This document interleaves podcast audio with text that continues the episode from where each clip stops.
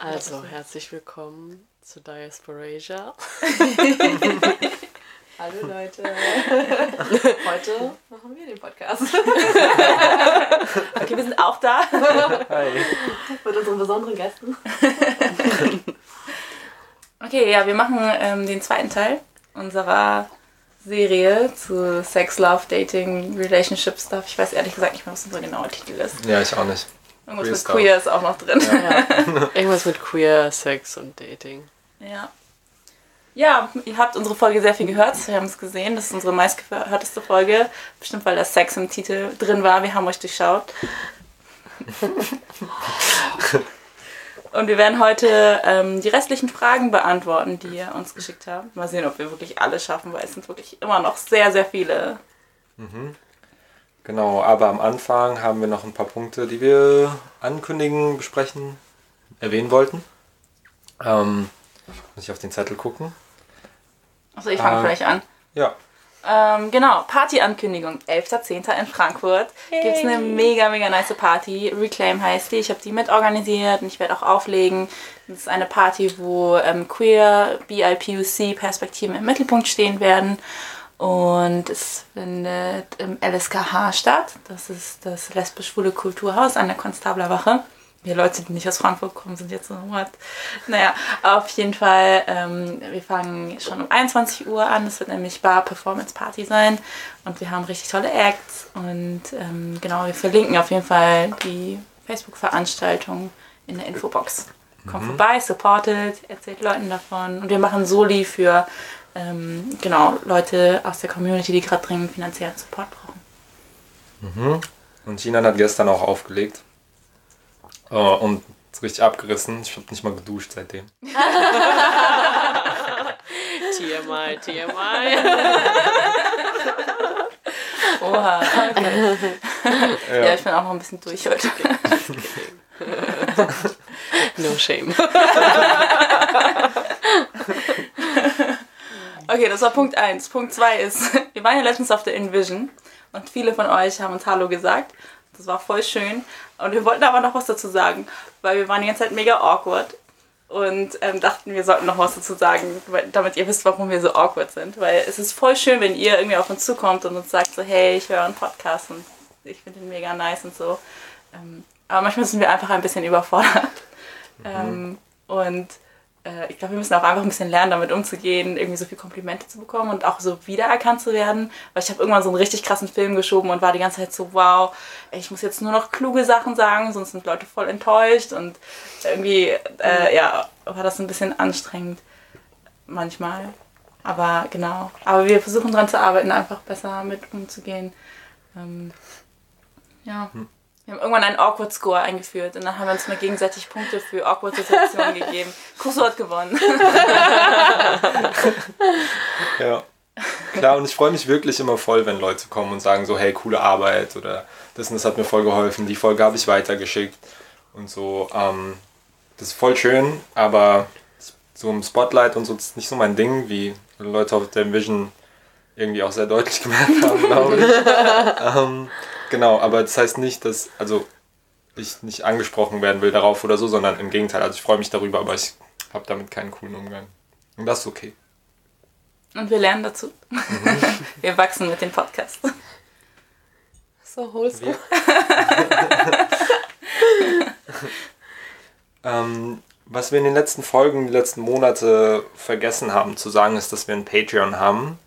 Ähm, der Link ist in der Infobox, da könnt ihr uns finanziell unterstützen. Und wir haben es gemerkt, weil als wir das so oft gesagt haben, sind richtig viele Patrons eingestiegen und haben monatlich gespendet. Und genau, irgendwie jeder kleine Beitrag, darüber freuen wir uns riesig.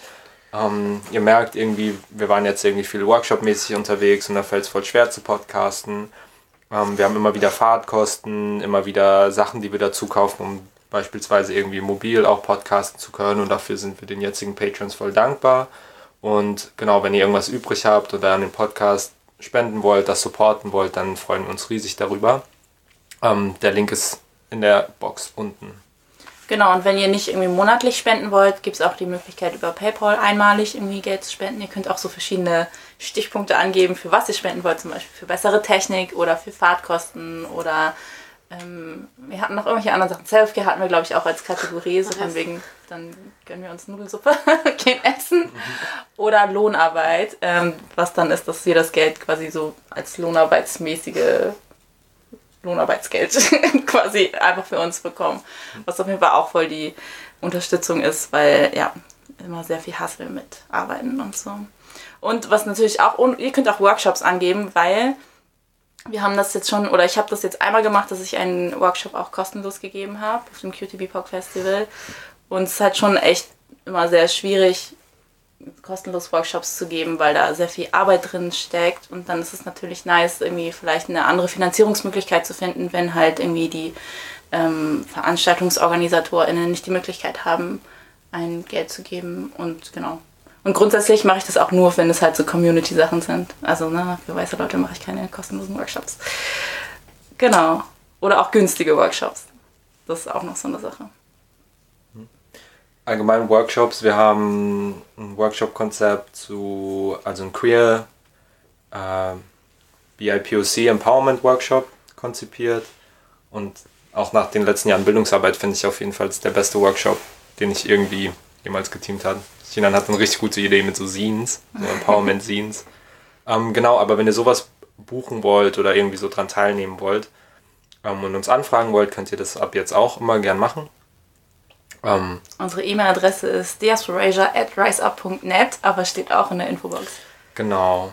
Ja, und überhaupt für so Empowerment Space Geschichten, auch für Kurzworkshops und so. Das ist immer irgendwie challenging, also herausfordernd, aber ähm, ja, haben wir auch angeboten und ich finde, das läuft relativ, also so gut wie sowas irgendwie laufen kann. Ähm, genau, also es ist auch eine Möglichkeit, irgendwie uns zu buchen quasi. Hm. Ja, die letzte, in der letzten Folge waren wir ja in Stuttgart und wir haben ja so ein kleines Intro aufgenommen und dann habe ich erzählt, dass ich meinen Namen geändert habe. Und ähm, genau, ich wollte, weil ich habe das so ein bisschen auf Instagram gepostet, also auf meinem persönlichen Instagram und habe dann voll viel so Feedback von Leuten bekommen, so von wegen, dass es voll hilfreich war, irgendwie zu sehen, wie sowas ähm, stattfinden kann, wie man sowas machen könnte ähm, für Leute, die vielleicht auch überlegen, ihren Namen zu ändern. Und dann dachte ich, erzähle ich das heute, wenn wir eh eine Queer-Folge machen, dann passt das ja ganz gut zusammen. Genau. Ich habe meinen Namen zu Chinan geändert. Chinan ist eine Mischung aus meinem deutschen und meinem chinesischen Namen. Und ich habe echt richtig lange drüber nachgedacht, auch aus einer Perspektive von privilegiert sein, durch einen deutschen Namen haben und war dann echt, ich glaube, deswegen habe ich auch vor lange gezögert, das zu machen, weil ich dachte so, ja, irgendwie ist das voll schwierig, dann einfach zu sagen, so, mh, hm, jetzt Bock auf einen nicht deutschen Namen und dann halt irgendwie das nicht zu nutzen, auch bestimmte Privilegien zu haben und auch halt diese Privilegien mit anderen Leuten zu teilen, halt irgendwie so mit meinem Namen bestimmte Sachen machen zu können oder irgendwie so auf der Wohnungssuche mit WGs dann halt die Person zu sein, die mhm. irgendwie Leute anschreibt und so. Ähm, aber habe dann mich echt nicht mehr richtig wohl gefühlt mit meinem Namen und war dann aber so, ich kann mir aber auch keinen genderneutralen deutschen Namen geben. Das, so, das fühlt sich einfach nicht richtig an. Mhm. Und ja, und es war ein echt langer Prozess und dann dachte ich, okay, irgendwie, ähm, auch wenn es schwierig ist, aus so einer strukturellen Perspektive heraus, muss ich gerade irgendwie einfach machen, was sich für mich gut anfühlt und was mir da irgendwie hilft, irgendwie mehr so Selbstakzeptanz zu finden, aber auch irgendwie so mehr nach außen zu tragen, wie ich mich innen fühle und auch irgendwie mehr so gesehen zu werden. Genau. Und dann habe ich Friends eingeladen, die auch alle irgendwie genderqueer sind und wir haben uns so zusammengesetzt und uns irgendwie so einen Empowerment-Nachmittag gemacht und äh, haben voll viel gebrainstormt und es war voll gut, andere Leute zu haben, das zu machen, weil ich glaube, ich hätte das nicht alleine hinbekommen. Und auch vor allem so einen chinesischen Namen zu finden, ist halt voll schwierig. Es gibt voll viele Sachen, auf die man achten muss. Also wie es klingt, was für Elemente drin sind, was die Zeichen bedeuten, welche Zeichen man nimmt und so weiter. Und das war voll der krasse Prozess. Und dann auch zu gucken, nicht, dass dann irgendwie irgendwelche Zeichen noch andere Bedeutungen haben können. Und ich habe auch so Sachen noch im Klassikwörterbuch nachgeguckt. Das war wirklich sehr viel. ähm, genau. Und Xi ist halt der Teil, den meine Mutter mir gegeben hat als chinesischen Namen und der heißt sowas wie Bergfluss. Und ähm, meine Mutter hat mir den gegeben, als ich so sieben war, glaube ich. Das war, als meine kleine Schwester geboren wurde. Auf jeden Fall, zu dem Zeitpunkt ist halt mein Opa auch gestorben und meine Mom war dann in, auf Taiwan, und, um einfach so Sachen zu regeln. Und ähm, es war, glaube ich, voll so ein Back to the Roots Moment auch für sie. und war dann so, ja, okay, irgendwie haben die Kinder so deutsche Namen und das ist voll komisch und hat uns dann halt einen chinesischen Namen auch gegeben. Und ähm, genau, der ganze Name ist Aishi und Ai ist der ähm, Generationsname, das heißt, meine Schwestern haben auch den Namen und Xi ist der persönliche Name und das heißt Bergfluss oder so Bach. Und meine Mutter hat gesagt, dass sie mir den Namen gegeben hat, weil das halt wie so ein, dass ich als Kind immer war wie so ein Bach, der halt irgendwie so fröhlich vor sich hin plätschert und voll vielen Menschen irgendwie so Freude bereitet, aber gleichzeitig trotzdem immer so meinen eigenen Weg gegangen bin und auch mit voll viel Kraft irgendwie so zu so einem tosenden Fluss anschwellen kann, wenn ich halt gerade will. und ich finde den Namen wirklich voll schön und auch irgendwie, was meine Mutter sich dabei gedacht hat und mir mitgegeben hat. Deswegen wollte ich den auf jeden Fall mit drin haben. Und dann dachte ich vielleicht so, ja, okay, aber dann den zweiten Teil von meinem deutschen Namen, aber dann, wenn du es aussprichst, ist halt China und es klingt halt wie das Land China und dann dachte ich so, nee, nein, nein, das geht nicht. ähm, und ähm, habe dann nach anderen Schriftzeichen gesucht und dann, genau, eine Person hat dann Nan vorgeschlagen. Erst hatte ich ein anderes Schriftzeichen und dann habe ich ähm, das Nan gefunden, das ich jetzt benutze. Das ist halt ähm, so eine bestimmte Art von Baum, der nur äh, in Asien wächst und halt so sehr stark ist und sehr langlebig ist. Und ich mag auch die Kombination, halt so ein Wasserzeichen und ein Erdzeichen zu haben. Und genau. Was, ja. Ist dein Sternzeichen? mein, Sternzeichen mein chinesisches Sternzeichen. ähm, ja, beides. Ähm, ich bin Affe, Wasser, Wasseraffe. Naja, Wasser. Und mein, ich weiß gar nicht, mein anderes Sternzeichen, wie nennt man das? Europäisches, Ähm. aber nicht. Das haben sich so White People, glaube ich, auch einfach nur angeeignet. Auf jeden Fall, ja, ich bin Triple Fire Sign, was richtig krass Oh, ist. okay. Ähm, ich bin Widder und ähm, Löwe und Schütze. Ja. Krass. Wenn ich das Leuten erzähle, alle sind immer so, okay, what? Aber gut, dass du dir dann ein Erdelement ausgesucht hast. Ja, ne, das ist ein bisschen ausgleichen und so. ja, Das sage ich nur, weil ich Virgo bin. genau. Was ich jetzt auch noch gemacht habe, ist, dass ich mir so einen Ergänzungsausweis beantragt habe. Das ist vielleicht für einige Leute hier auch interessant. Es gibt halt von der die DGTI. DG Die DGTI. die Deutsche Gesellschaft für Trans und Inter, richtig? Ähm, Gibt es halt die Möglichkeit, ähm, sowas zu beantragen. Ähm, und das kannst du offiziell eben als Ergänzung zum normalen Perso benutzen. Du kannst da auch ein Bild ähm, noch dazu tun und halt deinen Namen, wie du angesprochen werdest, dein, werden willst, dein Pronomen auch. Und ist wirklich wie so ein offizielles Ding. Und sieht voll krass aus. Und voll gut. Ich habe mich voll gefreut, als meiner angekommen ist. Und du kannst da einfach online äh, beantragen und es kostet so 20 Euro. Und man kann damit schon auch echt einige Sachen ändern. Also man halt nicht so die ganz offiziellen Behördensachen. Ähm, aber man kommt schon ganz gut damit zurecht und einigermaßen weit, würde ich sagen. Kann man sich aber normal ausweisen? Also, Mhm. Also so von der Polizei ist das eigentlich auch Ah, anerkannt und die okay. haben auch irgendwie so Fortbildung. Auf jeden Fall stand das da irgendwie so, als ich Okay. das recherchiert habe. Mal sehen, wie das dann in Okay. Real Life. Also ich wurde bisher noch nicht von der Polizei damit kontrolliert, deswegen keine Ahnung. Cool. Ja, mal sehen. Soll ich dir, ich zeig dir nachher, okay. genau, das erstmal zur Namensänderung. Ihr könnt uns auch gerne oder mir gerne schreiben, wenn ihr da irgendwie noch Fragen habt. Ich helfe da mir auch gerne weiter. Auf zu unseren Fragen. Dann steige ich direkt ein und werfe die Frage in die Runde. Ähm, die, die erste Frage heute ist, was denkt ihr über die Auswahl von Netflix hinsichtlich Serien und Filmen asiatischer Produktion im Hinblick auf Repräsentation von Kennenlernen, slash Dating, Liebesbeziehung, Ehe und Sex? Was gibt's denn auf Netflix, was asiatische. ah, dieses. Uh, maybe Ding, always be my. Always, maybe. ja, Gibt's sowas? always be my maybe. Mit Ali Wong und, Mit Keanu Reeves, ich fand das richtig witzig, ehrlich ja, gesagt. und Randall, Randall Park. ähm, genau. Vor allem kifft er auch die ganze Zeit, ich fand das richtig witzig. Ja. Und ich hatte das hier so mit meinen Mitbewohnern geguckt und immer wenn er so war, so, oh, ich muss jetzt einen Joint rauchen. Und wir haben uns das so lustig gemacht und waren so, haha, that's us. ja.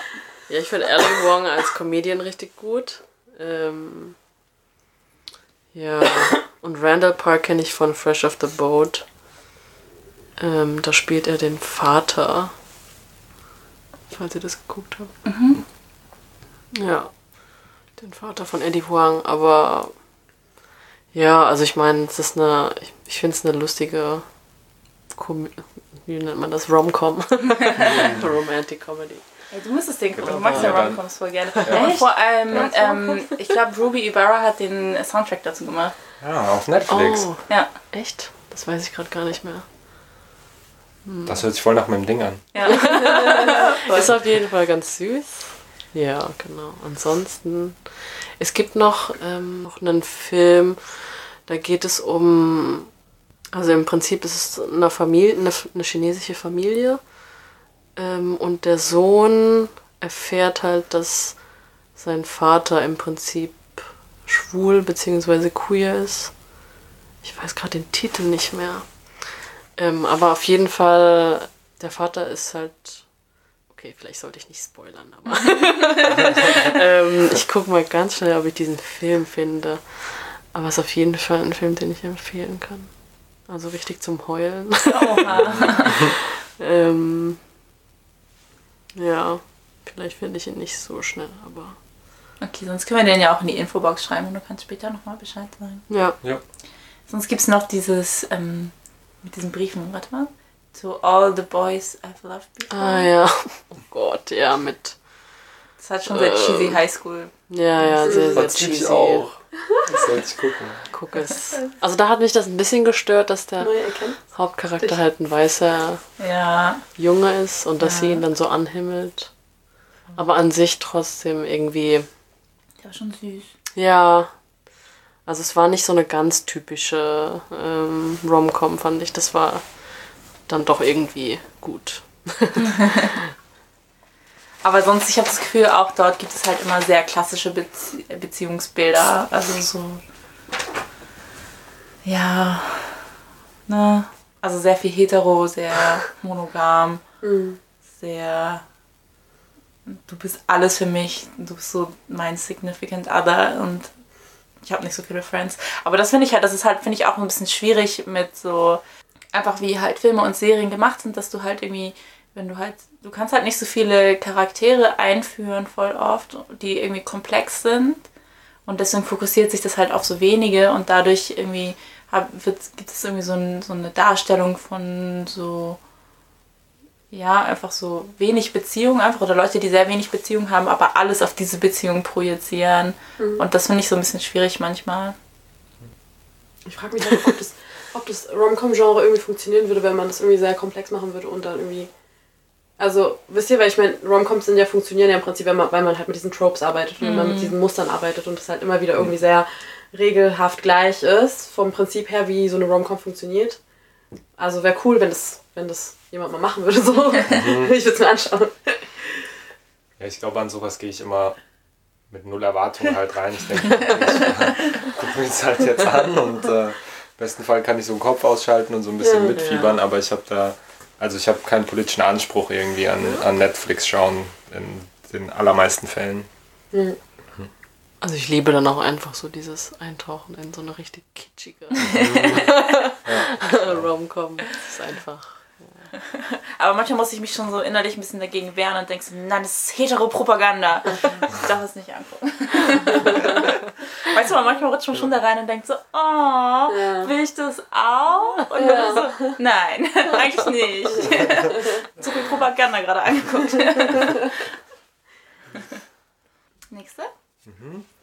Die ist aber vielleicht an uns. Ja, ich es nochmal vor. Äh, tragt die Mundmasken eher wegen Style, Hygiene oder Ident- Identitätsschutz, falls ihr was zu krasses sagt. Style. Wir sagen die ganze Zeit zu krasse Sachen. ähm, ähm, nee, Identitätsschutz tatsächlich. Ja, was irgendwie nichts bringt, weil ihr kennt uns alle trotzdem. Ja. Nein, ihr dürft uns ja auch erkennen, aber so kriegen halt schon auch Hate-Mail. So. Deswegen ist es manchmal auch gut, wenn Leute uns nicht erkennen. Voll. Ja. Aber generell habe ich das Ding, dass es, denke ich, dass es diese, diese Mundschutzmasken so typisch irgendwie asiatisch, oder? Ja, ist es auch wohl, natürlich. Also, Deswegen haben wir Einfach wegen Luftverschmutzung. Also Ja. jedes Mal, wenn ich in Vietnam bin, laufe ich eigentlich damit rum, weil es gar nicht anders geht. Ja, voll. Voll. Ey, mit den Fahrradfahren ist so richtig anstrengend. Also man kann halt nicht richtig atmen Ja. und ähm, es wird dann auch so, es ist, es ist dann auch feucht heiß. irgendwann. Das ist so richtig eklig. Ich weiß Ja. nicht. Ja, als ich in Shanghai gewohnt habe, habe ich dann halt, bin ich halt voll viel Fahrrad auch gefahren. Und es war halt so im Winter so richtig versmoggt. Und dann habe ich halt immer diese Masken getragen und war dann immer so, es war so extra anstrengend. und Es war so extra eklig unter dieser Maske. Und ich war immer so. Ja. Also wenn das diese Einmalmasken sind, dann geht das eigentlich, weil Aber die relativ ja dünn nichts. sind. Ja, ne, aber diese Stoffmasken sind halt Ja. echt. Eigentlich brauchst du ja diese Stoffmasken mit so einem Filter drin. Ja, extra. mit einem Filter, also ich glaube, diese wirklich, ich glaube wirklich diese, wie diese OP-Masken, die bringen gar nichts. Ja, Ja. So, so Mikropartikel werden wahrscheinlich nicht gefiltert, aber. Ja. Soll ich die nächste Frage vorlesen? Wie viele People lernt ihr über Instagram kennen? Scrollt ihr oft viel zu tief durch Timelines oder seid ihr da eher konservativ? Was wäre denn das Konservative? Das nicht zu machen? Ich habe mein Insta gelöscht. Also nicht mein Account, aber die App. Seit ein paar Wochen. Aber genau deswegen, weil ich halt so sau exzessiv durchgescrollt bin. Dann habe ich irgendwo von vor vier Jahren ein Bild geliked. Dann ist ja. dir aufgefallen und du wurdest angesprochen. Ich habe halt so sau schwitzige Finger. Ja, aber das kann ja auch so eine Methode sein, irgendwie so auf sich aufmerksam zu machen. Ja. Durch die Timeline scrollen und so ganz unten ein Bild zu liken. Hi, hier bin ich. ich hatte schon, dass Leute fast alle meine Bilder geliked haben und ich war noch so, Ja. ähm, okay. Wie soll ich das jetzt verstehen? Wenn Leute ganz explizit ihr Interesse ausdrücken wollen. Aber ich habe schon das Gefühl, dass Instagram so ein bisschen Dating-App ist. Echt? Das habe Ja. ich auch Nee. gehört. Und also, dass Instagram das neue Tinder sein soll. Und ich Ja. bin so, how? Also, wie, wie funktioniert das? Also, schreibt man einfach irgendwie randomly irgendwelche Leute an, die man toll findet? Oder was ist so der Dating-App-Charakter davon? Nee, also bei mir ist das eher so. Oh mein Gott, vielleicht ist das awkward, wenn ich das jetzt so sage. Weil hören das Leute.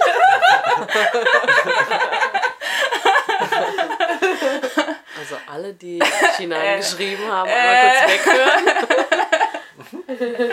Nee, aber es sind halt so, so Leute, denen du eh schon irgendwie folgst oder die dir folgen und dann sehen diese Stories und dann kommentierst du und dann schreibst du halt immer mehr miteinander und dann irgendwann ist es so voll so. Gleiche. Ja. Okay. Interesting. Okay, das habe ich glaube ich einfach nicht. Ich finde es immer anstrengend, wenn Leute mir schreiben auf Instagram. also es ist schön, aber bitte zwing mich nicht dazu zu antworten. Ich schicke dann immer so Herzchen. Aber ich meine die Herzchen auch. Ja, ich meine sie auch, aber so mein Kopf explodiert, wenn ich auf jedes Feedback oder so, also irgendwie reagieren müsste. Deswegen weiß ich gar nicht, also flirten über Instagram. Ich habe auch das Gefühl, dass dann mein Account einfach zu intimidating ist für Leute. also vor allem Leute, die ich dann über Tinder kennenlerne und die dann nach meinem Instagram fragen. Das hat noch nie funktioniert. Noch nie. Ja, ja, ich.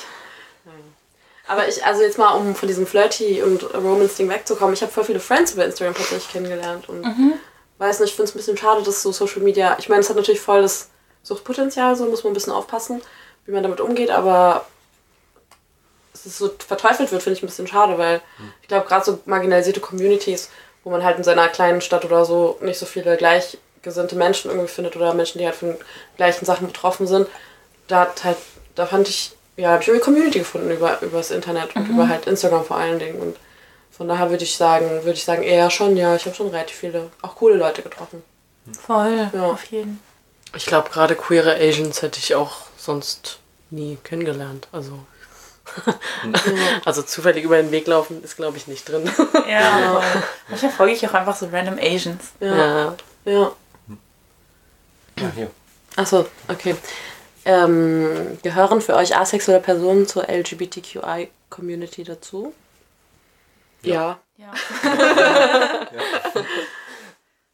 Ja. Ja, also, aber ja, aber ich, also ich weiß, dass es halt voll viel diskutiert, was halt voll viel, das ist irgendwie, kriege ich manchmal mit, dass es diskutiert wird und ich finde es voll kacke, wenn das irgendwie ausgeschlossen wird. Und ähm, finde das voll die krasse Art von Gatekeeping einfach.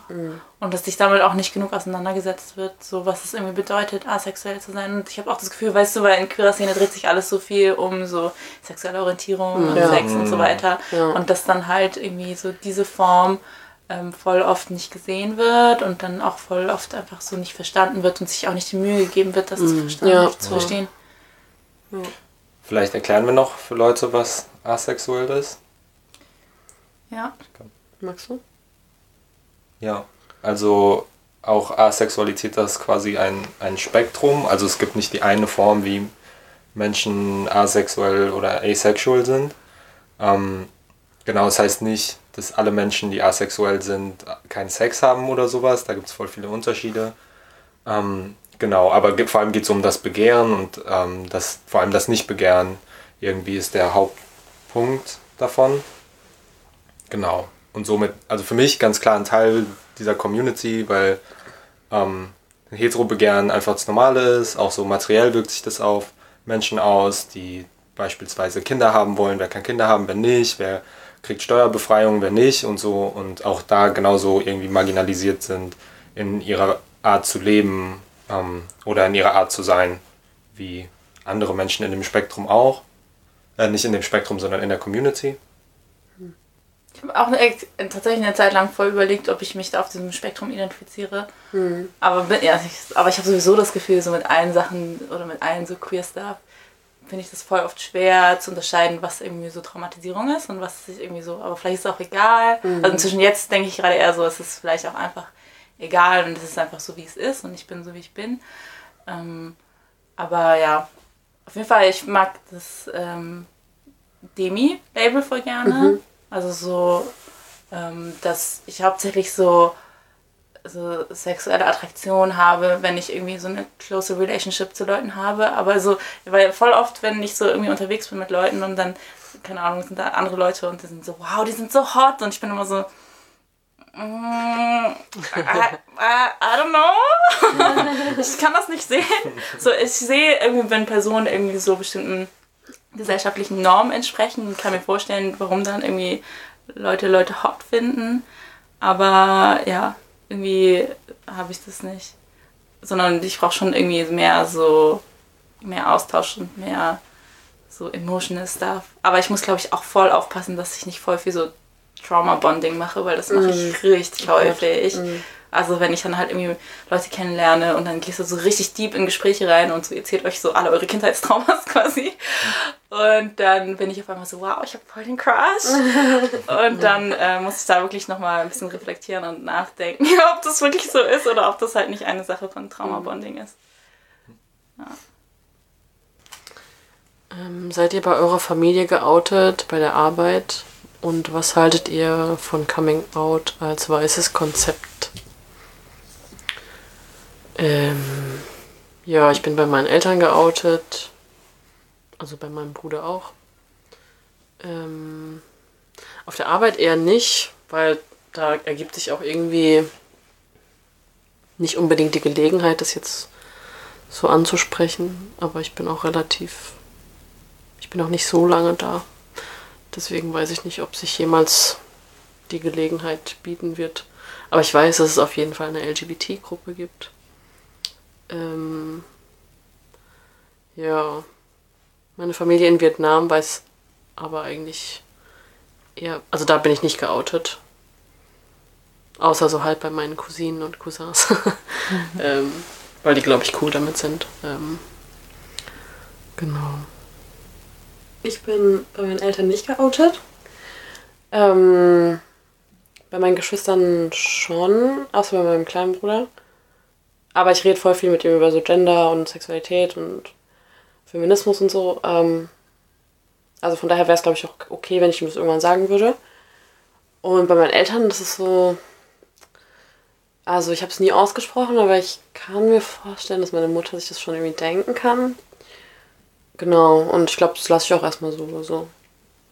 Ich habe jetzt gar nicht so das Bedürfnis oder Also das Bedürfnis irgendwie, das mit mich mit denen hinzusetzen und denen das irgendwie zu erklären und da so ein Ding draus zu machen. Ja. Und mit meinen Geschwistern war es auch so, ich habe es denen gesagt und es war so, ah ja, okay, cool. Fertig. Ja.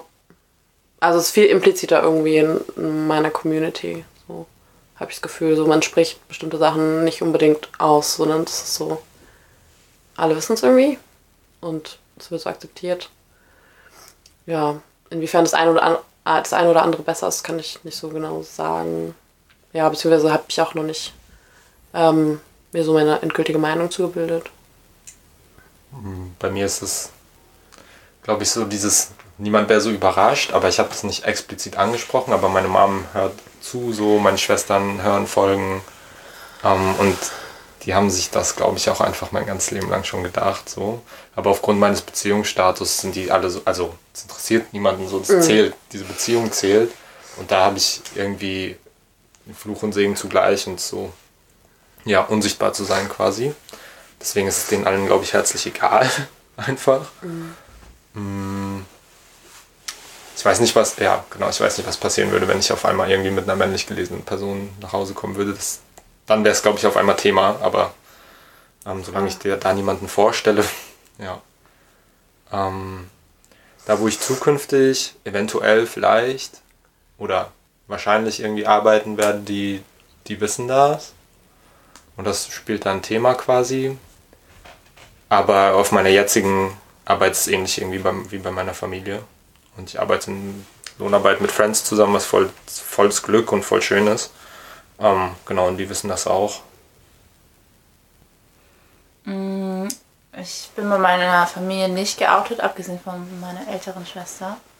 Ja, mit meiner Familie, ich glaube nicht, dass ich mich demnächst outen werde. Ich hatte, meine Mutter hat mich hier irgendwann mal besucht in Frankfurt und dann hatte ich überlegt, mich zu outen, aber so nach dem ersten Abend war ich so, nein, das kommt nicht in Frage. Ich habe so versucht, ein paar Sachen anzusprechen und auch so, ja, so Gender-Sachen und da war dann so, dann habe ich irgendwie so mit ihr über so Guanin geredet, also halt so, so eine Bodhisattva, die halt genderfluid ist und dann war ich so, und dann, aber dann hat sie schon wieder so richtig biologistisch problematische Sachen gesagt und dann war ich so, okay, nein, das wird jetzt nicht passieren. Und ja, und dann war der Rest des Besuchs auch voll schwierig, weil ich einfach so richtig irgendwie enttäuscht war und glaube auch sehr verletzt war. Und dann ja, war das nicht so optimal. Ja.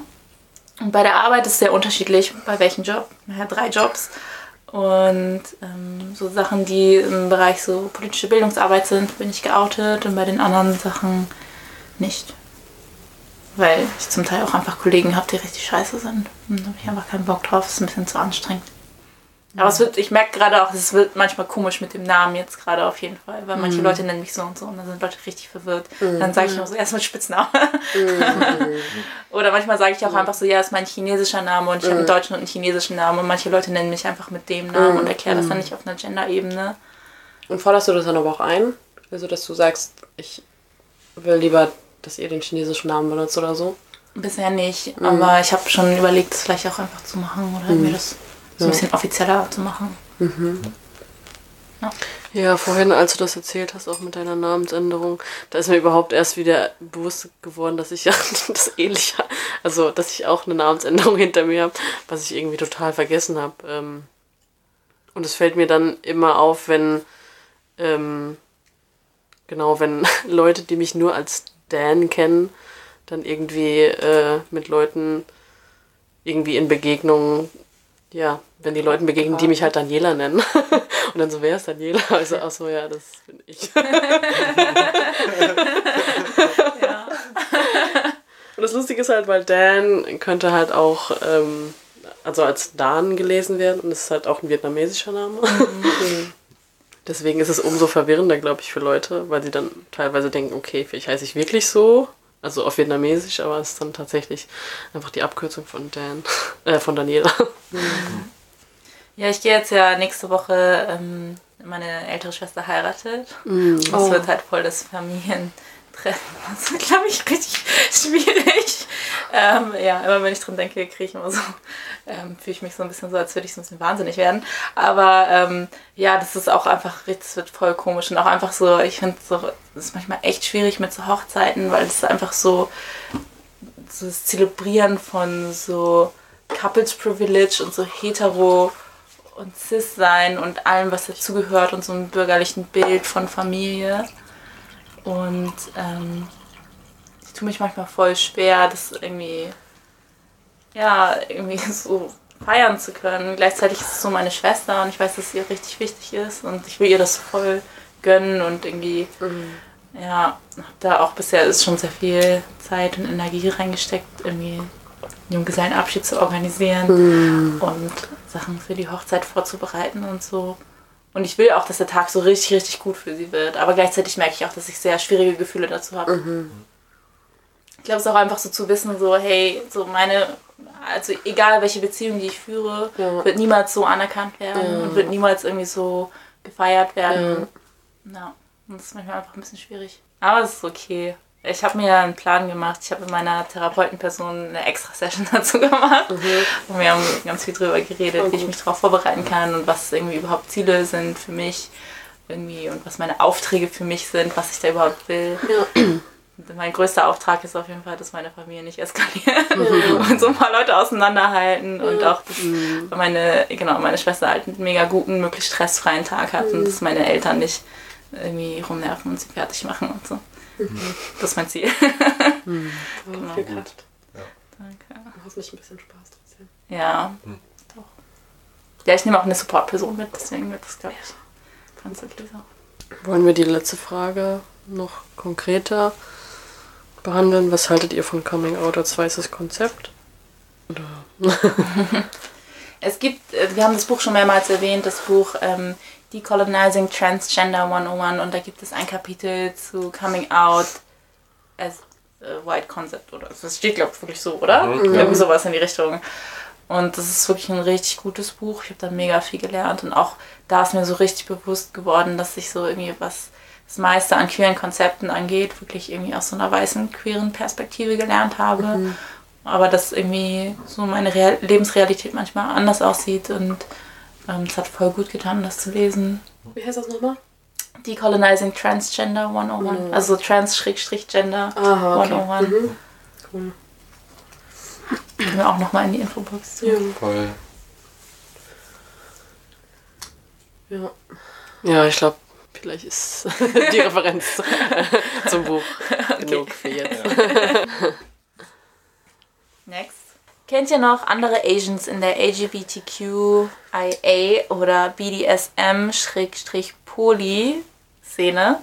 Zu Poly sollten wir noch was sagen. Ja, ja, also ich habe neulich einen Post gesehen auf Instagram, wo es ähm, im Prinzip darum ging, dass man, also dass wir versuchen sollten oder das wünschenswert wäre, dass wir vielleicht statt Poly Polyarm sagen, weil halt die äh, polynesische Community eben Poly halt für sich beansprucht hat, auch viel länger schon. Und ja, also einfach kleine Public Service Announcement, so falls ihr Poly bisher gesagt habt und irgendwie nice sein wollt, dann sagt halt ab jetzt Polyarm, so es ist kein großer Aufwand und ich glaube, wir verletzen ein paar Menschen weniger dadurch. Danke. Da, bei sowas vermisse ich Insta. Connections und, äh, und so Infos, Ja, voll. an die man sonst Insta ist richtig gut für so Bildungsarbeit. Ja, Infos, voll, ey. voll. Okay, also kennt ihr noch andere Asians? Ja. Ja. ja, schon. BDSM weiß ich nicht, da bin ich nicht so in der Szene. Ich wusste nicht, Kann dass. ich keiner. Ja. Aber Queer Asians? Ja. Ich glaube hauptsächlich dieses Cutie Bebop Festival. Ja, genau, dadurch. Auch ein bisschen. Also jetzt, ich bin auch nicht so wirklich in der BDSM-Community, aber ich glaube, da gibt es auf jeden Fall schon Connections, die wir dann noch, wenn man will, über die, dieses Cutie Bebop Festival nochmal aktivieren könnte. Voll. Ja. Aber jetzt nicht viele. Gibt es eine Plattform, whatever, die wir Leuten vielleicht weitergeben können? Ähm, für das Cutie Bebop Festival. Nee, Oder weiß für nicht, King irgendein. Verteiler oder Ach ein so. Forum oder sowas, dachte ich vielleicht. Hm, mir wird jetzt spontan nichts einfallen, aber wir können ja nochmal überlegen. Falls ihr ZuhörerInnen irgendwas wisst, könnt ihr uns natürlich schreiben.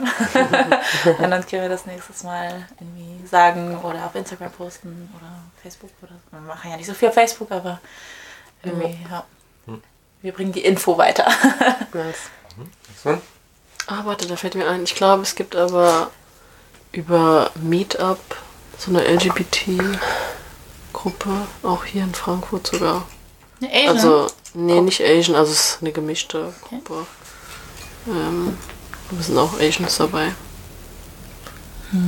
Ansonsten Aber kommt ich zur Party. Ja, wollte ich gerade sagen. sagen. Nochmal Werbeblock hier.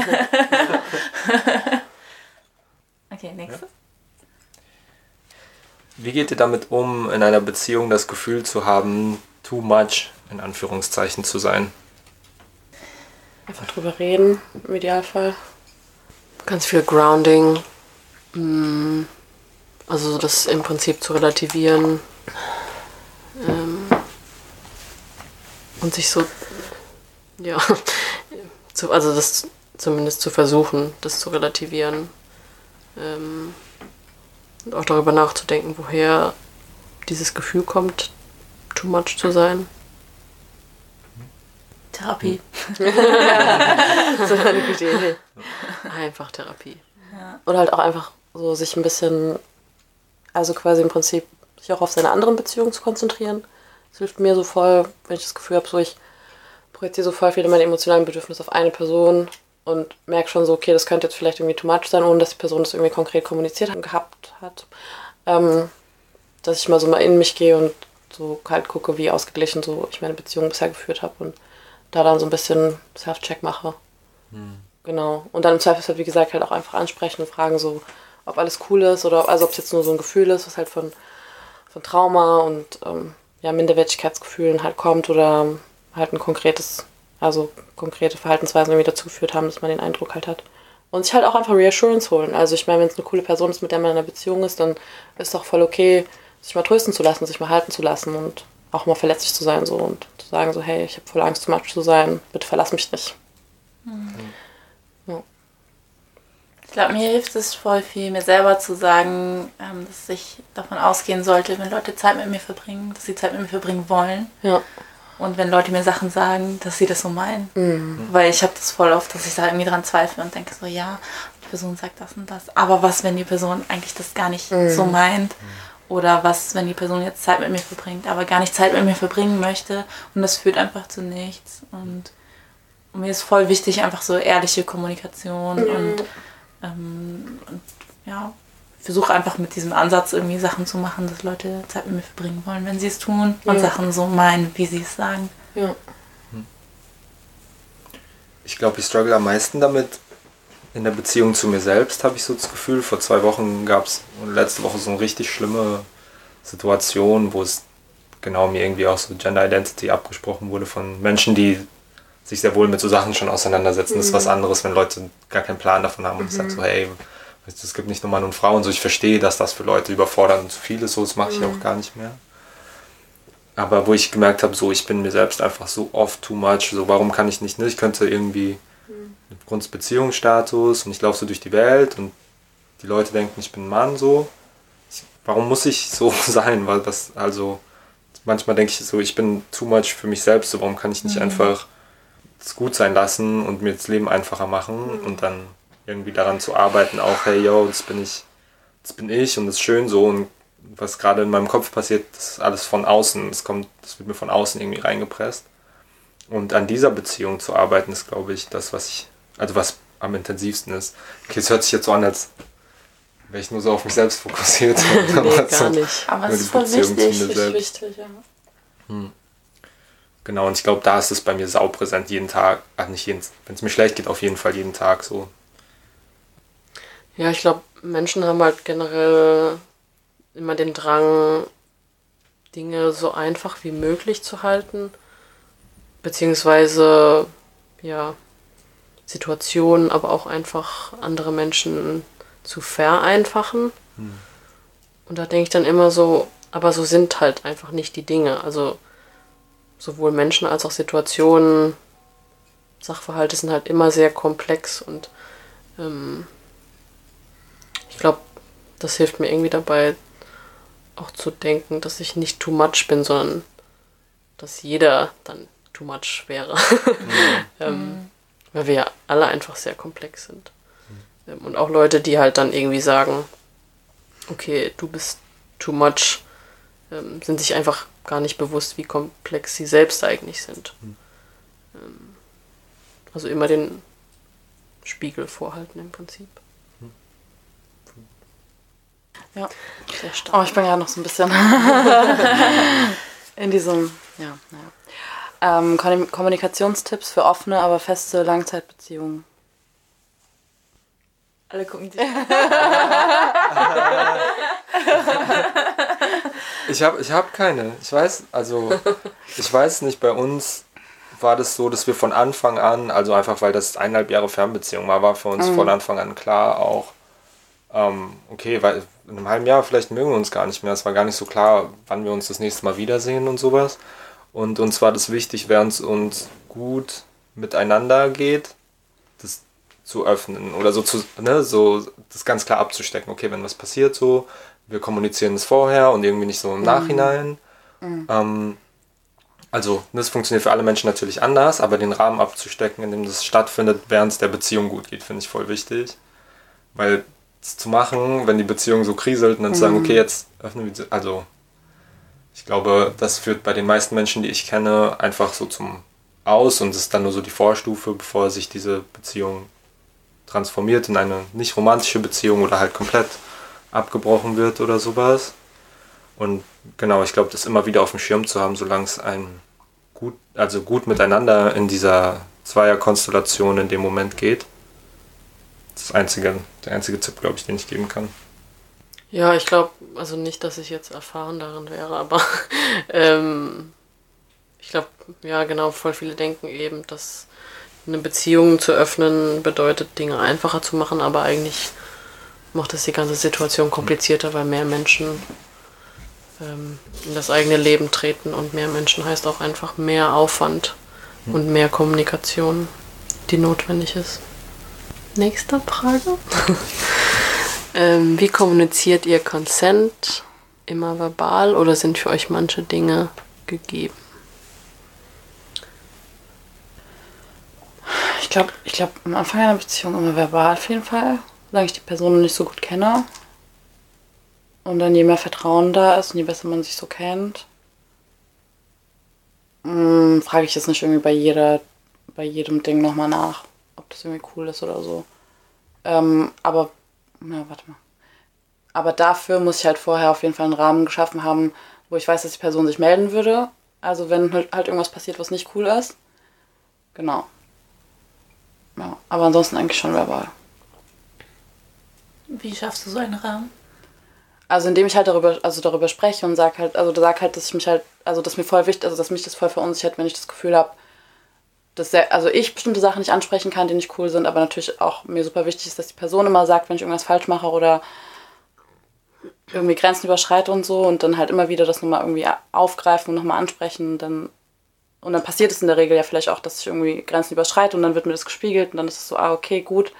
Weißt du, gerade in der Phase, wo man übergeht, halt nicht mehr irgendwie jede Handlung, jeden Akt nochmal quasi verbal, ähm, für jeden Akt halt nochmal verbal ähm, Kons Konsens äh, einzufordern.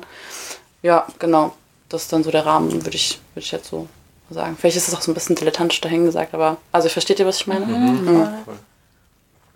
Ja. Ja, ich finde es irgendwie voll schwieriges äh, Thema. Also, weil natürlich auch ganz viel über Körpersprache läuft und Vertrauen. Ähm, und natürlich ist es idealerweise so, dass man, das, dass man seine Grenzen immer verbal äußern kann, aber oft sind wir uns, glaube ich, auch nicht mal bewusst, was für einen Gefühlszustand wir gerade erleben und besitzen und auch einfach Zeit brauchen, um ähm, zu verarbeiten, was, was eigentlich unsere Bedürfnisse sind und wo unsere Grenzen sind. Aber ja, auf jeden Fall ganz wichtig darüber reden. Und zwar kontinuierlich, also ähm, ja, Bedürfnisse ändern sich ja auch immer mal.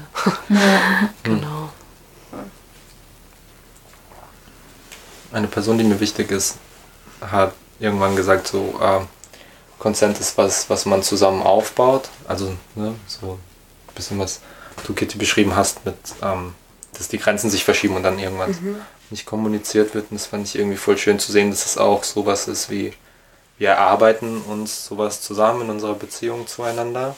Übrigens auch das bei der letzten Beziehungsfrage, das heißt ja, solange beide noch gewollt sind, miteinander zu arbeiten und miteinander diese Grenzen festzulegen mit sich selbst, ist, glaube ich, irgendwie auch ein bisschen mit Consent, dass genau so ein Gebilde ist, was quasi so die Personen, die involviert sind, zusammen aufbauen. Ja. Ja, schönes Bild. Ich finde das Thema richtig schwierig.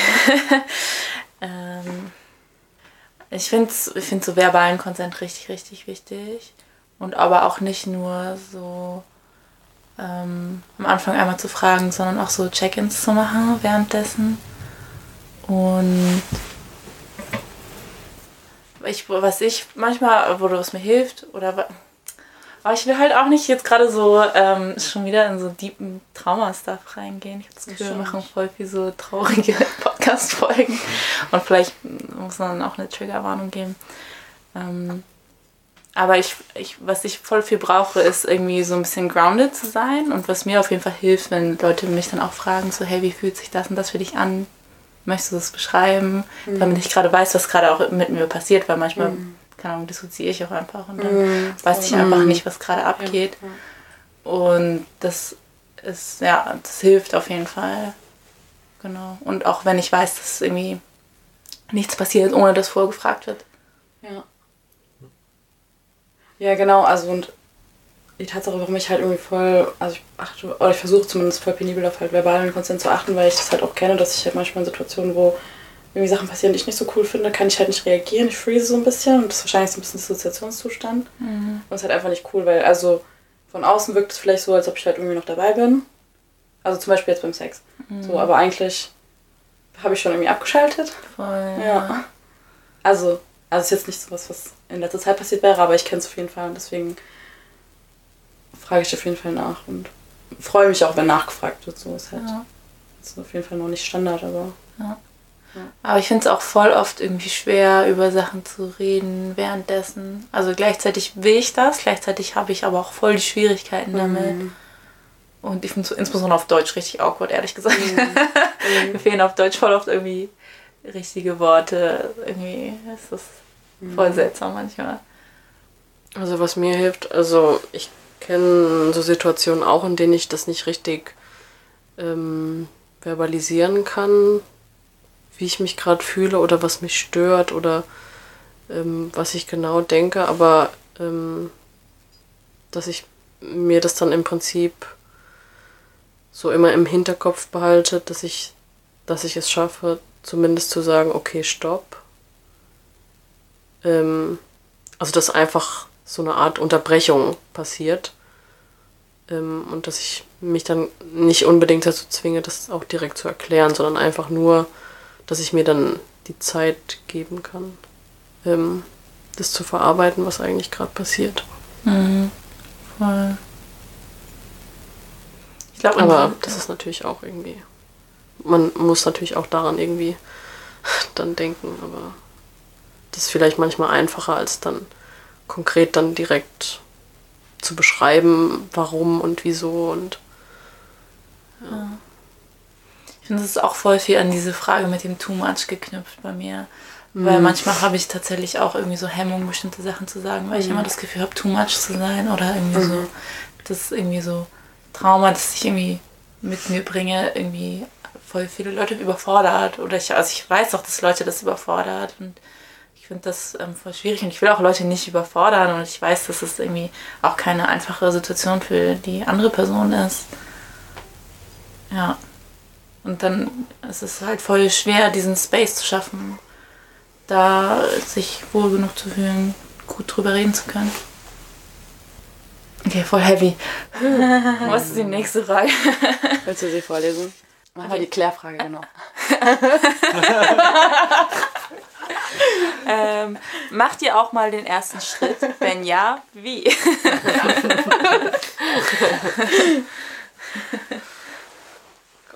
Los, haut raus. Never. Ich kann es nicht. Nee, ich kann es nicht.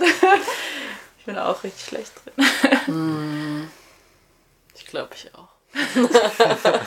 ich kläre mit Leuten immer. Okay, erzähl uns, wir lernen von dir, bitte erzähl uns alle Tipps. Ja, das ist, also es ist nicht leicht so, ne? Und ich bin halt auch, also so, obwohl ich weiß, wenn ich schüchtern sage, ist glaube ich voll fake, weil Leute glauben mir das nicht, dass ich schüchtern bin. Aber schon, ich habe schon so Hemmungen und halt natürlich auch Angst vor Zurückweisung und so. Aber ähm, ich denke mir meistens, wenn ich Leuten halt im Real Life begegne und ich begegne denen so das erste Mal und denke so, okay, nice, mit der Person will ich irgendwie mal mehr chillen oder so, dann habe ich halt immer so ein bisschen Torschlusspanik, weil ich mir denke, so, okay, wenn ich jetzt nicht frage, dann sehe ich die Person vielleicht nicht mehr wieder. Und dann gucke ich halt auch natürlich, wie wir viben und so. Und wenn man eh schon so im Gespräch ist, kann man dann das irgendwie ganz smooth einfügen, einfügen, ob man vielleicht mal zusammen was trinken gehen will. Und meistens kann man das ja, also kann ich das zumindest so ein bisschen schon abschätzen, ob die Person mich zumindest irgendwie nett findet oder nicht oder halt voll scheiße und ja, frag halt einfach, ob da irgendwie Bock besteht. Und dann hat es eigentlich auch meistens geklappt so. Also ja. Also ich habe jetzt, ich wurde jetzt nicht nie zurückgewiesen, aber ja, meistens in Real Life ist es dann auch erfolgreich. Aber ich glaube, es ist auch immer so ein, so ein privilegiertes Ding, weil ich halt, weil ich halt meistens irgendwie also als Femme-Presenting-Person mir dann irgendwie Cis-Dudes geklärt habe und ich bin dann so eh so ein bisschen so, ach, ihr seid alle so, ich kann euch, also das heißt, ich kann euch um meinen kleinen Finger wickeln. das ist gar kein Ding so. Und so gehe ich so ein bisschen an die Sache ran und von daher ist es, also es ist auf jeden Fall was anderes in queeren Kontexten, da bin ich auch eher so, dass ich das nicht kann. Herr und Pop weiß ja auch nicht, ob das jetzt so Friendship ist oder ob da noch mehr gehen könnte. Oder was ich will, ich will gar nicht mehr sagen, weil ich will das nicht so hierarchisieren, aber noch irgendwie so andere Optionen offen stehen und Ja. dann ist manchmal so richtig awkward. aber was ich mir eigentlich voll wünschen würde, ist, dass es halt irgendwie so, dass irgendwie so Sex nicht so aufgeladen ist mit so, dass es halt irgendwie awkward ist oder Zurückweisung zu bekommen. So, weißt du, es ist so, stell dir vor, du fragst so, hey, lass mal ähm, zusammen den und den Film angucken gehen und dann sagt die Person nein und dann ist ja auch vollkommen okay so. Und warum ist das jetzt so krass? Wenn es um Sex geht, dann ist direkt so, so oh mein Gott, was? Aber wahrscheinlich ist es auch einfach so, dass wir irgendwie voll viel Selbstwert und irgendwie so sexuelle Attraktivität Genau. knüpfen und dann deswegen ja direkt so verletzt sind, wenn Leute einem eine Zurückweisung geben. Oder dass man sehr viel Angst davor hat, Zurückweisung zu bekommen. Also bei mir ist es auch immer so, dass ich immer so ein krasses Pokerface habe. Ich tue dann auch wirklich so, als wäre ich null interessiert an dieser Person. Kein Augen, wirklich kein Augenkontakt. Ich, guck- Ja, ich nehme die Person gar nicht wahr. So, mm, nein, keine Ahnung, wer das ist. Ja, ja. Also mir merkt man das dann auch nicht an, weil ich einfach dann so innerlich irgendwie denke, oh Gott, was, wenn die Person das merkt, dass ich Interesse an ihr habe und mich dann zurückweist. ja, ja.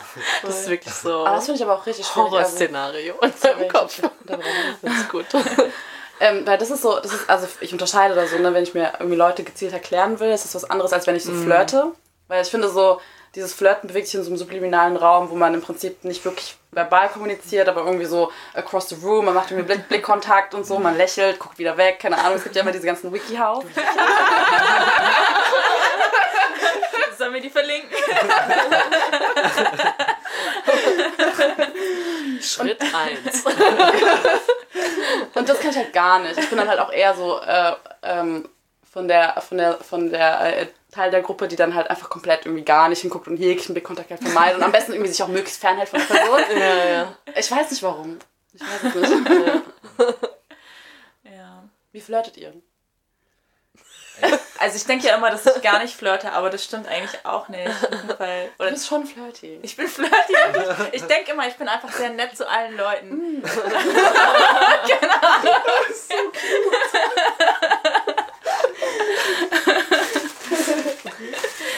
Wirklich?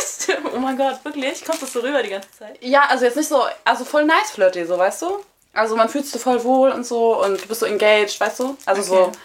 wie sagt man engaged auf Deutsch? Äh, investiert. dabei. Ja, sowas. Ja. Ich hatte hier mein Taschentücher. Ja. Involviert. Mhm. Und du, Kusso? Ich kann nicht flirten. Ich habe ich hab das Gefühl, ich nehme Leute so gar nicht wahr voll oft. Oder ich merke auch nicht, wenn Leute mich so wahrnehmen in der Situation, bis sie dann meine Hand nehmen und anfangen zu kuscheln. so. Oh, okay. so habe ich uns gar nicht gesehen. Oder hat mir eine Person irgendwann ins Ohr geflüstert nachts und Schlimm und voll übergriffig, ehrlich Ja. gesagt. aber es war okay, weil ich habe schon freiwillig neben dieser Person geschlafen Ja, aber und trotzdem. alle waren super viele Leute waren so, ey, die Person, die, die mag- ich so richtig gerne und ich war so, hä, was, hä? Nee, auf keinen Fall. Und dann so flüstert die Person mir so nachts so, hey, ich weiß, du bist in einer Beziehung, aber ich finde dich voll gut und dachte ich so, okay, doch, das, also ich sehe es einfach nicht so. Ich kann, ich, ich bin sehr, ähm, ich weiß nicht, ich check das einfach nicht. Ich finde es voll gut, wenn Leute mir das einfach direkt sagen. So richtig, so. Ich hatte ein paar Fälle, wo Leute das richtig gut gemacht haben und wo ich dachte so, voll, voll gut, dass du das gemacht hast, weil ich, ich hätte das nicht hinbekommen und ich hätte es auch nicht richtig gecheckt.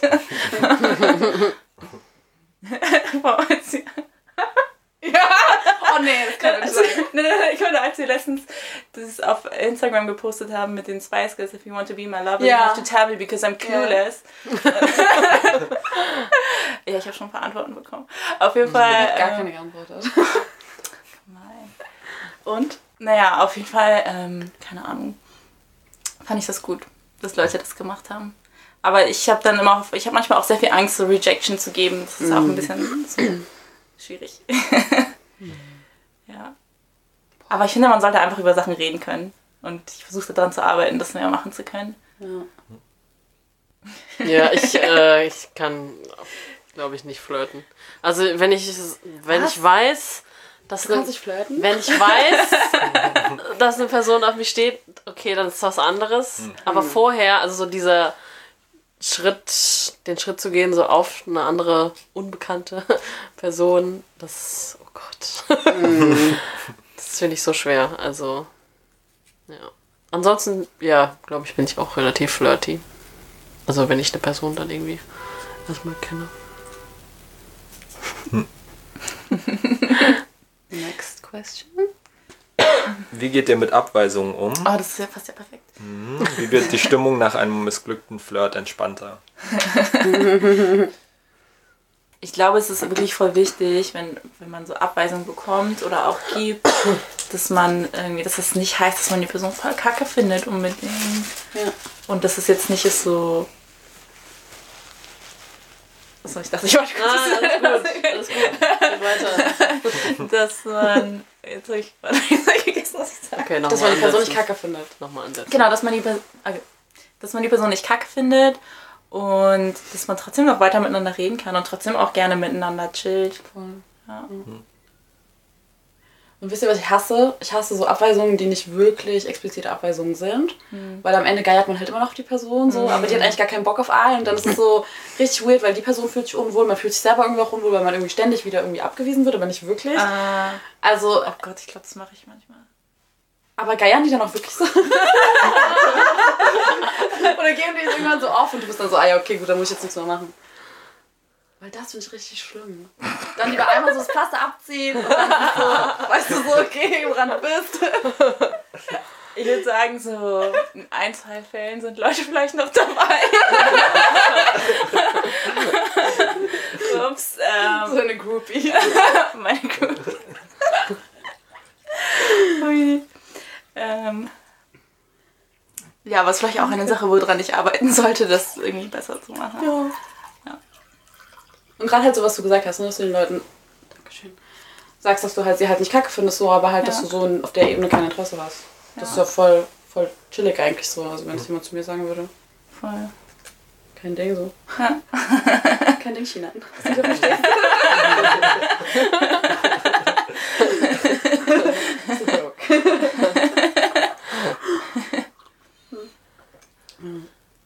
Ich hatte das, also das letzte Mal, als es zum Beispiel passiert ist, ich war so, ey, pff, irgendwie habe ich das, nehme ich uns so gar nicht wahr. Dachte ich, für mich war es danach voll cool so.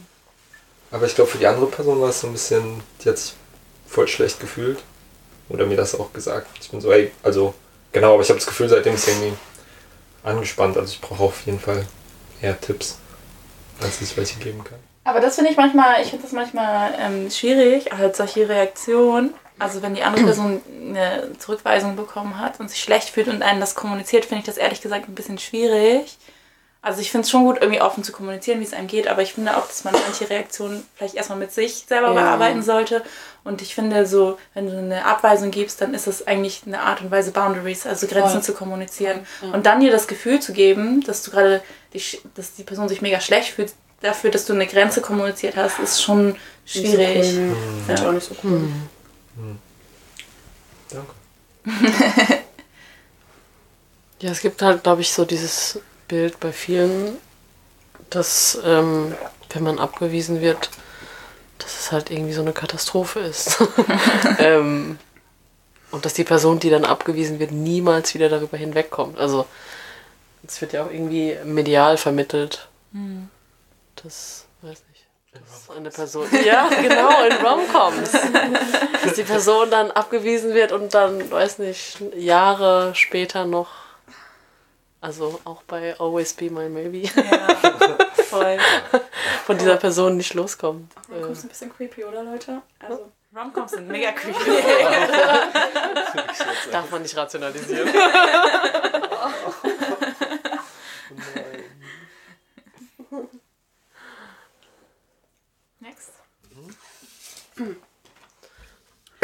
ähm, was für Beziehungen führt ihr? Also offen, monogam, Relationship Anarchy. Relationship Anarchy. Ich bin auf jeden Fall Fan von Beziehungsanarchismus. Aber jetzt habe ich das Gefühl, ich hätte es vorher nochmal googeln sollen, um es wirklich gut zu erklären. auf jeden Fall, für mich geht es hauptsächlich darum, Beziehungen nicht zu hierarchisieren. Also so und selber zu definieren, was jede einzelne Beziehung bedeutet.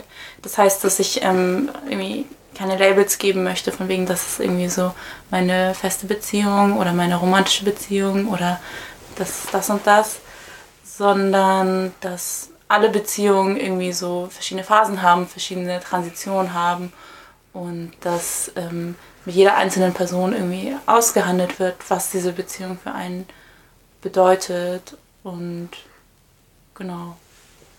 Und das halt so bestimmte Konzepte von wegen so, ja, man ist irgendwie mit einer bestimmten Person in einer Beziehung und dann zieht man zusammen und bekommt Kinder und so weiter, dass das gar nicht irgendwie, irgendwie so sein muss, weil du kannst halt irgendwie mit einer Person zusammenziehen und Kinder haben, aber irgendwie keinen Sex haben und dann hast du irgendwie eine andere Person, mit der du zum Beispiel Sex hast oder eine andere Person, mit der du das und das machst oder du wohnst mit einer Person zusammen und dann hast du mit einer anderen Person Kinder oder wie auch immer, ne? So, also das ist halt so viele Konstellationen gibt und dass halt irgendwie nicht eine Person alle irgendwie so Bedürfnisse vereinen muss, die du irgendwie erwartest, sondern dass du halt irgendwie schaust, mit wem funktioniert was gut und dass du wirklich da äh, regelmäßig auch irgendwie so Check-in machst und reflektierst, wie das irgendwie aussehen soll für dich oder für euch und ähm, genau.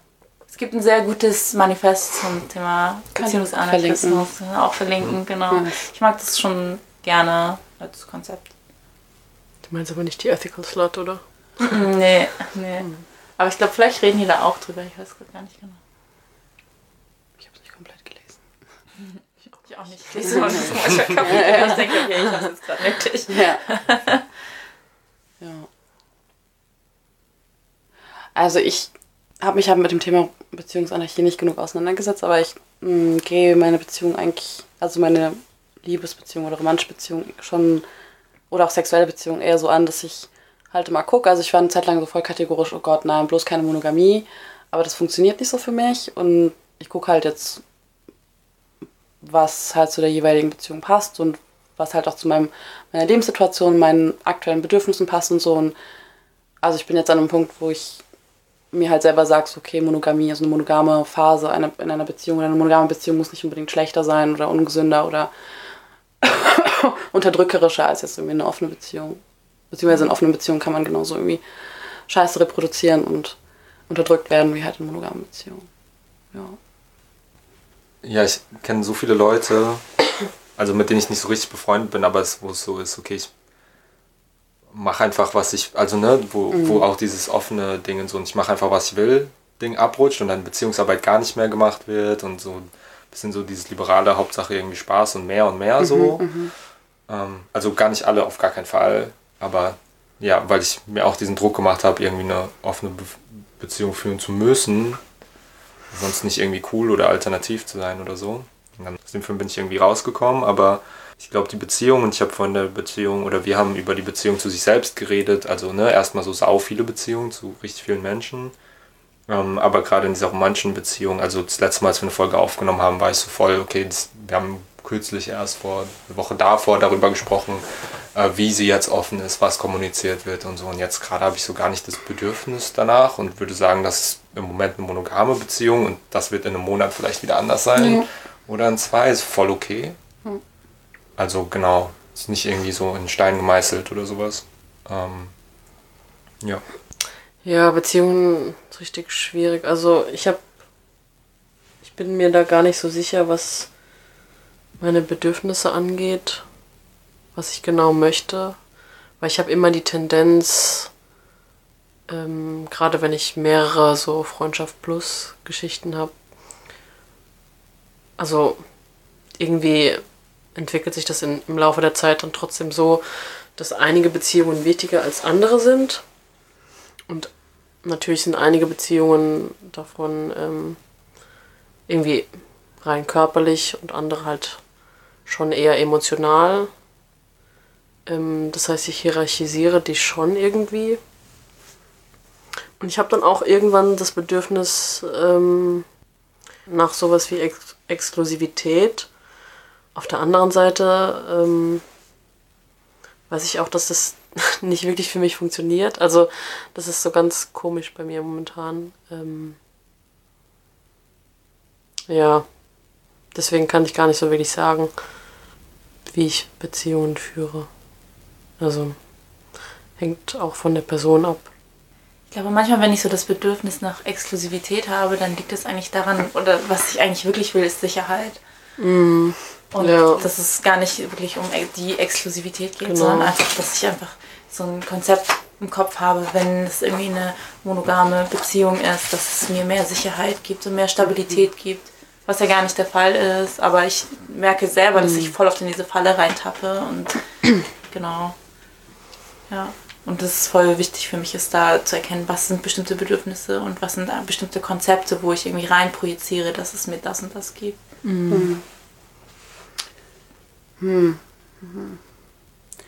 Ja, ich stimme dir voll zu, Chinan. Aber zum Beispiel, ich habe jetzt kürzlich die Situation gehabt, dass ich mir halt irgendwie Monogamie, was heißt Monogamie, aber halt Exklusivität in gewisser Weise gewünscht habe. In einer relativ frischen Beziehung. Ähm, und da habe ich das halt auch hinterfragt. Das ist halt, weil ich irgendwie Sicherheit oder halt irgendwie diese, auch wenn es eine illusionäre Sicherheit ist, irgendwie mir das wünsche. Oder woran liegt das? Und ich glaube tatsächlich, dass ich mir da schon irgendwie eine gewisse Form von Exklusivität gewünscht habe, um halt mich im, in Konfliktlösung ein bisschen zu üben, bevor dann irgendwie andere Beziehungen dann quasi noch mit reinspielen. Weil ich habe das Gefühl, das ist jetzt alles noch so instabil und halt so, so frisch und so neu, dass wenn dann quasi nochmal so diese Konflikte mit in die Beziehung kämen oder neue Beziehungen mit reinkämen, meine Unsicherheiten damit reinspielen würden und die Unsicherheiten von, Unsicherheiten von der anderen Person, dass es halt viel destabilisierender wirken würde, wenn wir jetzt irgendwie uns noch ein bisschen Zeit lassen, uns besser kennenlernen und dann an einem späteren Zeitpunkt sagen, okay, jetzt ist irgendwie cool so, jetzt können wir nochmal darüber reden. Und also rein so von einem praktischen, von einem praktischen Aspekt her. Dass man sagt, man übt einfach noch ein bisschen Konfliktlösung. Ja, also an sich, ich meine, also das Konzept äh, Beziehungsanarchie, also rein theoretisch finde ich das natürlich irgendwie auch gut, aber habe nie das Gefühl, dass es praktisch für mich so umsetzbar ist. Ähm, ich glaube, ich bin da auch irgendwie ähnlich, was zum Beispiel Arbeitsverhältnisse angeht. Okay, das ist jetzt irgendwie ein ganz anderes Thema. aber ich mag zum Beispiel Hierarchien auf, ja, auf der Arbeit einfach, weil es sehr klare Strukturen sind, ähm, beziehungsweise das zumindest idealerweise nicht nur den Schein ähm, geben sollte, sondern auch wirklich ganz klare so ähm, Verantwortungs äh, ja ganz klare Rollen und Verantwortungsverteilung darstellt. Ähm, und das kann natürlich auch irgendwie in der Beziehung so sein. Also ähm, ja, ich denke da auch gerade irgendwie nochmal an BDSM ähm, Beziehungen, wo es ja dann auch oft so ist, dass man einen dominan dominanteren Partner, Partnerin hat und ähm, dann noch eine devote Partner. Ja, genau. Ähm, genau, dass mir das hilft.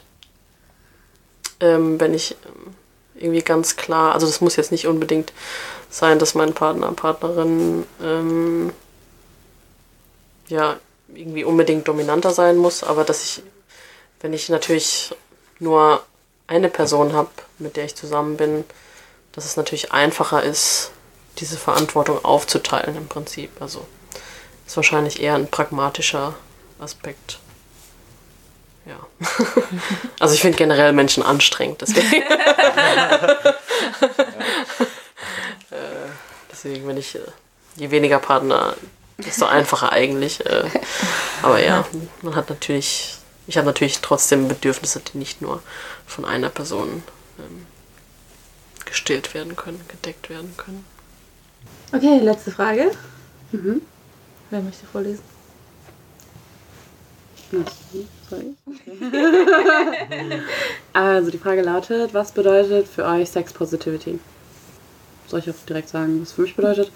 Äh, Sex Positivity bedeutet im Prinzip, ähm, ja, das ist so, ich, okay, ich kann es nicht in Worte fassen, mach jemand anderes bitte. so, okay, ich hatte, ich hatte irgendwie Gedanken, aber es sind halt voll unstrukturiert. Also Sex Positivity würde für mich bedeuten, möglichst entstigmatisiert über Sex zu reden und es zu thematisieren. Ähm, Das bedeutet also nicht unbedingt, dass man immer Sex möchte oder immer Sex haben will, sondern einfach nur ähm, genau der Umgang mit dem Thema. Ja, und so die positiv gegenüber allem eingestellt zu sein, was Leute für sich als Sex definieren und wie sie äh, Sex haben wollen oder eben auch nicht. So.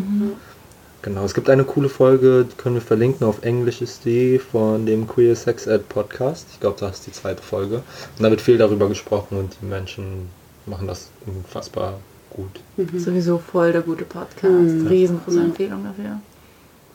Ja, voll. Also jetzt, danke für, die, für den Einstieg. Ähm, genau das halt, was, was schon gesagt wurde von, ähm, von Dan und Kuso. Ähm, aber auf jeden Fall halt nochmal so ein bisschen den, den Fokus halt auf das, also dass man halt auch irgendwie nicht judgt, wenn Leute sagen, sie möchten halt keinen Sex haben. Gar nie oder halt momentan nicht oder wie auch immer. und ähm, genau auch, dass dass das halt irgendwie das, also dass jeglicher Zwang irgendwie, also dass Sex halt von jeglichem Zwang irgendwie befreit ist. Voll. Ja, ich finde das voll oft irgendwie, dass es dieses, auch die Entscheidung, Sex nicht zu haben, voll oft da irgendwie vergessen wird oder auch, dass es schon viel so Judgment gibt. Genau. Ich insbesondere auch in der queeren Szene habe ich das Gefühl, voll. wenn Leute sagen so, nee, ich möchte keinen Sex haben und dann sind Leute so, Wie? what? How? Ja. Und auch so von wegen, mh, weil manchmal, also es ist jetzt wirklich nur so meine eigenen Gefühle zu, wie ich manche Sachen wahrgenommen habe, so wenn Leute halt drüber reden, so ja, ey, ich hatte richtig guten Sex mit so und so und letzte Woche mit so und so und so und so. Und dann aber gleichzeitig so Leute judgen, die halt nicht diesen Lifestyle haben. Mhm. Und ich finde das echt voll schwierig. Das ist einfach so cool. Fuckboy-mäßig, Ja, ja. so in queer. So. Ja. Ja. Genau. Deswegen abschließend macht einfach, was ihr wollt, worauf ihr Bock habt. Genau. Konsens abchecken. Ja. Stay safe. Genau, wir haben leider immer noch nicht alle Fragen beantwortet. Ihr habt uns echt voll viele Fragen geschickt. Aber das war es jetzt erstmal für heute. Schreibt uns gerne. Schreibt uns gerne Feedback. Ich glaube, es ist voll schön, auch mal Feedback zu bekommen. Also wir bekommen schon manchmal Feedback, aber manchmal veröffentlichen wir so Folgen und dann weiß ich ehrlich gesagt überhaupt nicht, was Leute denken und wie sie die finden. Dann bekommen wir vielleicht so zwei, drei E-Mails oder halt so, wenn wir es auf Instagram posten, ganz viele Herzchen, aber dann ist halt so, Leute geben uns auch Herzchen, ohne es angehört zu haben. Und mancher, und mancher wissen wir Vielleicht, gar weil sie es nicht. speichern wollen für später. Ja, voll. Auf jeden Fall, das hilft uns auch irgendwie so, ja, Sachen zu verbessern oder über Sachen nachzudenken und wie wir weitermachen und so. Deswegen gebt uns wirklich voll gerne Feedback. Wir freuen uns darüber. Ja. Folgt uns allen auf Instagram und liked alle unsere Posts. und flirtet mit uns.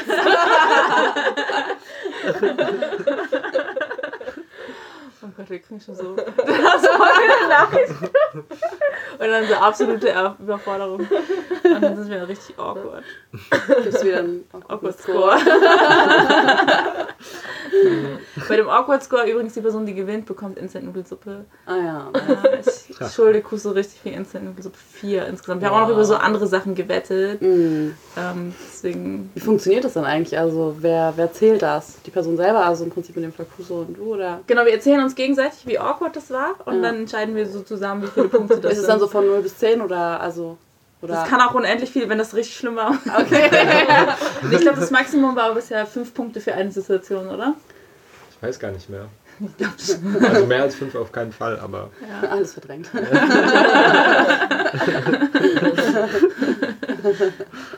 Ja. Okay. Tschüss. Ciao, ciao.